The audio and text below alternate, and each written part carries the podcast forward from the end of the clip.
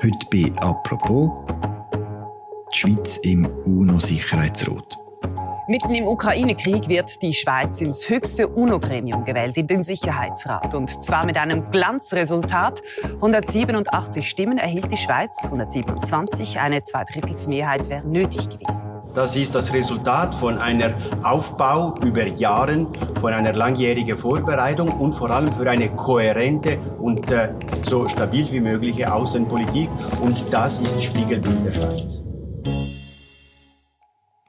Am Donnerstag ist in New York eine jahrelange Kampagne zu Ende gegangen. Die Mitgliedsländer der UNO haben die Schweiz in Sicherheitsrat gewählt. Eines der wichtigsten, wenn nicht das wichtigste Gremium der UNO. Was will die Schweiz dort? Wie lässt sich das mit unserer Neutralität vereinbaren? Und was bedeutet der Beitritt gerade jetzt in Kriegszeiten?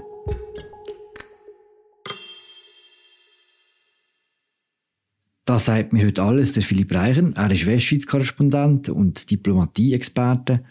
Mein Name ist Philipp Loser und das ist eine neue Folge von «Apropos» im täglichen Podcast vom Tagesanzeiger und der Redaktion der Media. Salut Philipp. Salut Philipp. Election of non-permanent members of the Security Council. The result of the voting is as follows. Having obtained the required two-thirds majority and the largest number of votes, Ecuador, Japan, Malta, Mozambique, and Switzerland are elected members of the Security Council for a two-term, two-year term beginning on 1st January 2023. Philipp, die Schweiz ist am Donnerstag in UNO-Sicherheitsrat gewählt worden. Was bedeutet das ganz konkret? Ja, faktisch ist es eigentlich einfach. Die Schweiz wird ab dem 1. Januar 2023 Teil vom wichtigsten Gremium der Vereinten Nationen sein. Und zwar bis Ende 2024. Sie ist eines der zehn nicht ständigen Mitglieder äh, vom Sicherheitsrat und muss dann auch mit der sogenannten Vetomacht, also mit den ständigen Mitgliedern vom Sicherheitsrat mit den USA, China, Russland, Frankreich und Großbritannien zusammenarbeiten. Kommen wir bleiben ganz konkret und banal bits fast schon. Wie oft tagt der Rat und was wird genau besprochen? Auf dem Papier ist es so, dass der Rat eigentlich einmal pro 14 Tage soll zusammenkommen. Aber in der Realität ist das heute ganz anders. Der Rat kommt manchmal sogar mehrere Mal am Tag zusammen. Also nicht nur jeden Tag, sondern mehrere Mal am Tag. Und es kommt ganz darauf an, welche Themen das halt der Sicherheitsrat bewegt und wegen welchen Themen, dass er halt muss Sanktionen ergreifen oder beispielsweise sogar ein militärisches Eingreifen äh, diskutieren. Und äh, es ist so, dass eigentlich im Zentrum von der ganzen Debatte im Sicherheitsrat immer eine Schrift steht. Das ist die UNO-Charta. Und äh, die UNO-Charta, da wissen wir alle, die hat eigentlich nur ein Ziel, nämlich äh, die Sicherung vom Weltfrieden. Hm, was macht denn der Sicherheitsrat jetzt während dem Ukraine-Krieg? Ja, der Sicherheitsrat, der kommt sehr, sehr oft zusammen, viel öfter als in der letzten Zeit natürlich.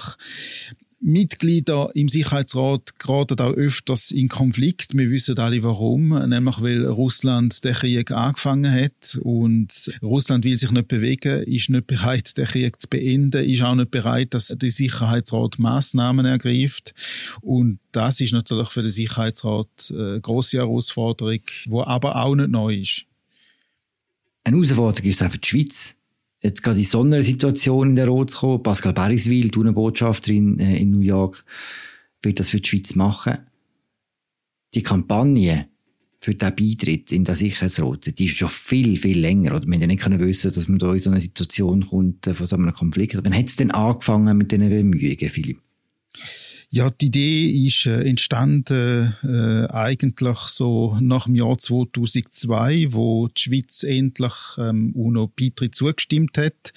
Ich würde sagen, so um 2006 herum ist dann die Idee so langsam gereift. Warum haben wir in Sicherheitsrat? Die Schweizer Diplomaten haben erkannt, dass der Sicherheitsrat ineffizient und zu wenig transparent schafft, dass es ein großes Gefälle gibt zwischen dem Westen und dem von der Welt, also rein von der Repräsentanz her im Sicherheitsrat. Und das ist übrigens die ehemalige Außenministerin Micheline Galmire die das 2006 an der traditionellen Botschafterkonferenz auch angesprochen hat. Sie hat nämlich gesagt, vielleicht wird die Schweiz dann irgendwann einmal für den Sicherheitsrat kandidieren. Wenn man das heute so liest, dann hat man natürlich äh, das Gefühl, ja, warum ist sie denn damals äh, so wahnsinnig vorsichtig gewesen, Micheline Galmire? Aber es ist natürlich klar gewesen, meine, vier Jahre nach dem UNO-Beitritt ist das natürlich innenpolitisch enorm heikel gewesen, oder so eine Aussage. Und zwar, wenn sie noch ein bisschen weitergegangen wäre, hätte es sofort wieder einen Aufschrei gegeben. Und auch außenpolitisch natürlich, oder? Ich meine, man muss sich vorstellen, die Schweiz ist ein Neuling in der UNO und ja, meldet jetzt schon ein Interesse an, in den Sicherheitsrat oder hätten andere Staaten können als Afro empfinden. Gerade am Anfang hat es ja der Neuling Schweiz in der UNO nicht ganz einfach gehabt. Ja, das ist so gewesen, aber mir hat sich da nicht irritieren lassen, sage ich jetzt einmal. Mir hat sehr viel Reformpotenzial gesehen und eben vor allem beim Sicherheitsrat und nebst dem Mischling kann mir jetzt nämlich noch eine zweite treibende Kraft geben, wo aber nicht so wahnsinnig aufgefallen ist öffentlich. Da ist der heutige IKK-Präsident Peter Maurer gewesen. Er ist äh, Botschafter in New York und ist ja dann später Staatssekretär geworden, bevor er dann äh, zum IKK gewechselt ist. Und der Peter Maurer ist bereit gewesen auch willens gewesen, eben die Schweizer UNO-Diplomatie vorwärts zu treiben. Er hat wirklich ein grosses Potenzial gesehen, dass die Schweiz in der sogenannten multilateralen Diplomatie eine sehr, sehr wichtige Rolle kann einnehmen kann. Ganz am Anfang von ihrer Zeit hat äh, die Schweiz eine Gruppe von der Small Five gegründet. Was ist das genau für eine Gruppe gewesen und inwiefern äh, hat die auch mit dem Sicherheitsrat zusammengeschafft? Die Gruppe ist 2006 gegründet worden und zwar auf Initiative der Schweiz. Es war eine Gruppe von Kleinstaaten. Da ist äh, Jordanien dabei Costa Rica, Singapur, Liechtenstein und eben die Schweiz das sind fünf Staaten. Und die Gruppe hat dann jahrelang beraten, was man da so könnte machen. Und 2011 hat sie sich dann so ein bisschen hervorgewagt, sage ich jetzt mal, und zwar ziemlich hervorgewagt. Sie hat nämlich eine Resolution ausgearbeitet für die Reform vom Sicherheitsrat hat die dann der Generalversammlung vorlegen und da ist dann zum Kracher mit der Vetomacht, weil die Vetomächte sind überhaupt nicht einverstanden mit diesen Vorschlägen. Und sie haben befürchtet, dass sie selber einen Machtverlust erleiden. Und ja, schlussendlich haben sie nicht, äh, dafür gesorgt, dass die Kleinstaaten ihre Resolution wieder haben müssen zurückziehen und haben das Mal Five klar gemacht, dass die Resolution keine Chance haben werde. Ist das ein Moment gewesen, wo die Schweiz entschieden hat, okay, wenn wir auf diesem Weg keine Reformen in diesem Sicherheitsrat anbringen können, kandidieren wir selber. Das ist eigentlich noch ein Argument äh, mehr dafür, dass man eben für den Sicherheitsrat kandidieren, weil man hat ja versucht, außerhalb vom Sicherheitsrat Mittel und Wege zu finden, wie man eben den Sicherheitsrat kann verändern, reformieren, verbessern, effizienter zu machen. Und da ist dann definitiv, ja, ist dann 2011, es ist in dem Jahr gewesen, wo dann wirklich der, der Bundesrat da den Entscheid getroffen hat, so die Schweiz wird für den Sicherheitsrat kandidieren. Mhm. Man hat von Anfang an gewusst, glaub, für welche Periode. Und man weiß auch schon recht lang, dass die Wahl eigentlich mehr eine Formsache ist, oder? Ja klar, weil also Periode selber, da muss man ja, also das ist in der Diplomatie ist ja alles vorhersehbar. Man weiß ganz genau, wer, welcher Staat, wen für welche Posten kandidieren tut und dann geht es darum, so quasi sich äh, die Stimmen zu sichern. Die Schweiz hat nochmal geschaut, wo gibt es einen Slot, wo man könnte kandidieren und welche Staaten können für uns stimmen. Und dann hat etwas eingesetzt, wo sogenannte äh, Stimmpauschgeschäfte genannt wird. Und das, da geht es darum, eigentlich, dass man Staaten bittet darum, für einen zu stimmen und dann einem anderen Staat wiederum versprechen tut, dass man dann bei der nächsten Gelegenheit für ihn stimmen tut, wenn dann er wieder mal kandidiert. Ich kann dich führen in der Schlange, wenn du mich führen lässt. Das klingt jetzt nicht sehr demokratisch. Weiss man, zu was wir uns verpflichtet haben? Das tönt tatsächlich ziemlich nach Korruption, da gebe ich dir recht. Aber die beteiligten Diplomaten haben wie immer wieder ja, versichert, dass die Schweiz keine Risiken eingegangen ist, dass die Schweiz keine Staaten unterstützt, wo für die Schweiz selber ein Problem wäre.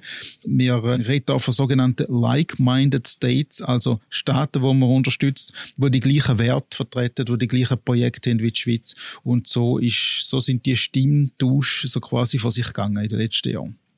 Ist denn Ihnen festgeschrieben, dass man so Stimmtauschgeschäfte wie auch muss öffentlich machen, transparent? Nein, das gibt's nicht, offenbar. Also das ist wirklich etwas, wo sehr geheim gehalten wird. Ich meine, man muss sich äh, das so vorstellen, dass man doch auch gegenüber einem anderen Staat sich verpflichtet, eine gewisse Diskretion zu wahren. Übrigens, die Abstimmung im Sicherheitsrat ist ja auch geheim. Also wir erfahren schlussendlich einfach äh, die Stimmenzahl, aber wer wie gestimmt hat, das weiß man ja nicht, oder? Und mhm. äh, darum muss man auch bei diesen Stimmtauschgeschäften eine gewisse Diskretion wahren lassen.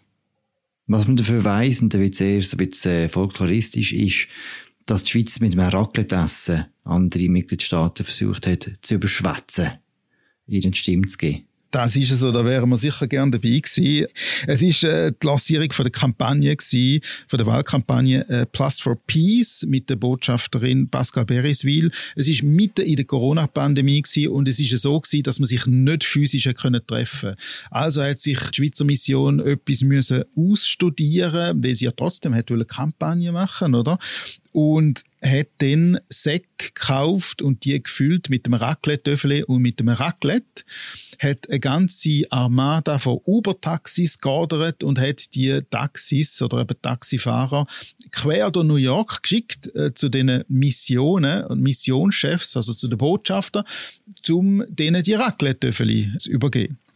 Und dann hat es eine Zoom-Sitzung gegeben, eine Videokonferenz eigentlich und mit einem ganzen Abendprogramm. Und in dem Abendprogramm hatten die Botschafter auch die Möglichkeit gehabt, ihr raclette zu benutzen, das Kerzchen anzünden, den Käse anfangen gratinieren, sage ich jetzt mal. Und das unter Anleitung von Spezialisten, die in der Mission selber geschaut haben, dass da alle äh, äh ja, äh, zu einem richtig guten Raclette kommen an dem Abend. Und das ist der Schweizer Beitrag. Mm.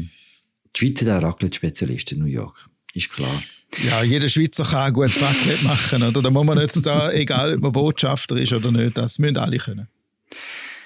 Bisschen weniger gut ist der ganze Effort bei gewissen Kreisen in der Schweiz angekommen. Vor allem die SVP hat äh, mehrmals auch im Parlament versucht, die Kandidatur zu verhindern. Sie hat Angst um die Neutralität von der Schweiz. Ist die Angst berechtigt, Philipp?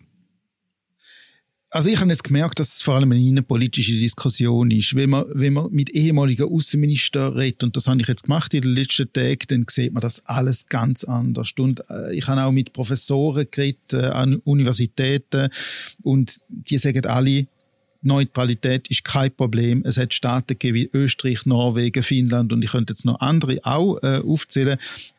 Für die ist die Neutralität überhaupt kein Problem gewesen. Und auch unser Außenminister Ignazio Cassis sieht es so, also dass eben Neutralität wirklich ähm, gewahrt werden kann, auch im Sicherheitsrat.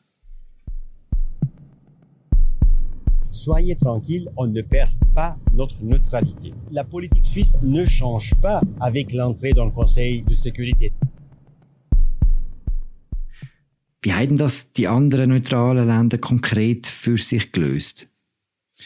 Ja, sie sind im Sicherheitsrat unabhängig geblieben. Sie sind, äh, sie haben sich nicht irgendwie von Einnahmen lassen, von, von der Supermächte beispielsweise, oder auch von anderen Ländern.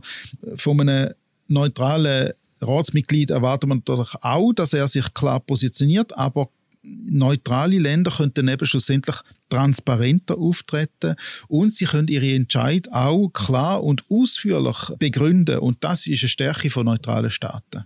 Hm. Sie haben keine Hidden Agenda. Aber ja, noch sind wir jetzt eben dabei. Was erhofft sich die Schweiz von dieser Teilnahme? Die Schweiz wird ganz neue Erfahrungen machen können. An einem Ort, wo sie noch nie war oder eben war, aber nur als, äh, als äh, Zaunbeobachter, sage ich jetzt einmal. Die Schweiz wird sich neues Wissen können aneignen. Sie wird auch zeigen, dass sie eben unabhängig ist, dass sie unparteiisch ist, eben neutral ist. Das wird die Schweiz können zeigen und sie wird auch versuchen, sicher den Dialog zu fördern zwischen den Staaten, auch eben zerstrittenen Staaten. Und es gibt kein Land, glaube ich, auf der Welt, wo derart geübt ist, Kompromiss zu suchen, wie die Schweiz. Ich meine, wir sind eigentlich ständig in dem Land damit konfrontiert, dass wir Kompromiss suchen und das ist unsere Stärke und die Stärke können wir auch in den Sicherheitsrat äh, einbringen und ich glaube, der Rat wird sehr, sehr profitieren und vor allem auch die Vetomächte werden profitieren, wenn sie ein bisschen Offenheit zeigen gegenüber der Schweiz. Wir sind gewöhnt, Kompromiss äh, zu schaffen, das stimmt. Was man nicht gewöhnt ist, wenn jemand noch da ist und kann sein Veto einlegen Und das ist wie so das Grundkonstrukt vom Sicherheitsrat, dass du die zehn nicht ständigen Mitglieder hast, die die Schweiz dazugehört, und die fünf grossen, die können jede Diskussion eigentlich abwürgen. Das Konstrukt hat schon ein bisschen Grundfehler, nicht? Da gebe ich dir recht. Das ist tatsächlich so. Und ich glaube, nicht nur die Schweiz sieht das so, sondern auch sehr, sehr viele andere äh, Staaten sehen das so. Es ist eine große Herausforderung, eben die Veto-Staaten dazu zu bringen, eben ihr Vetorecht nicht immer auszuüben, sondern sich wirklich auf Diskussionen, auf Lösungssuchen einzulassen.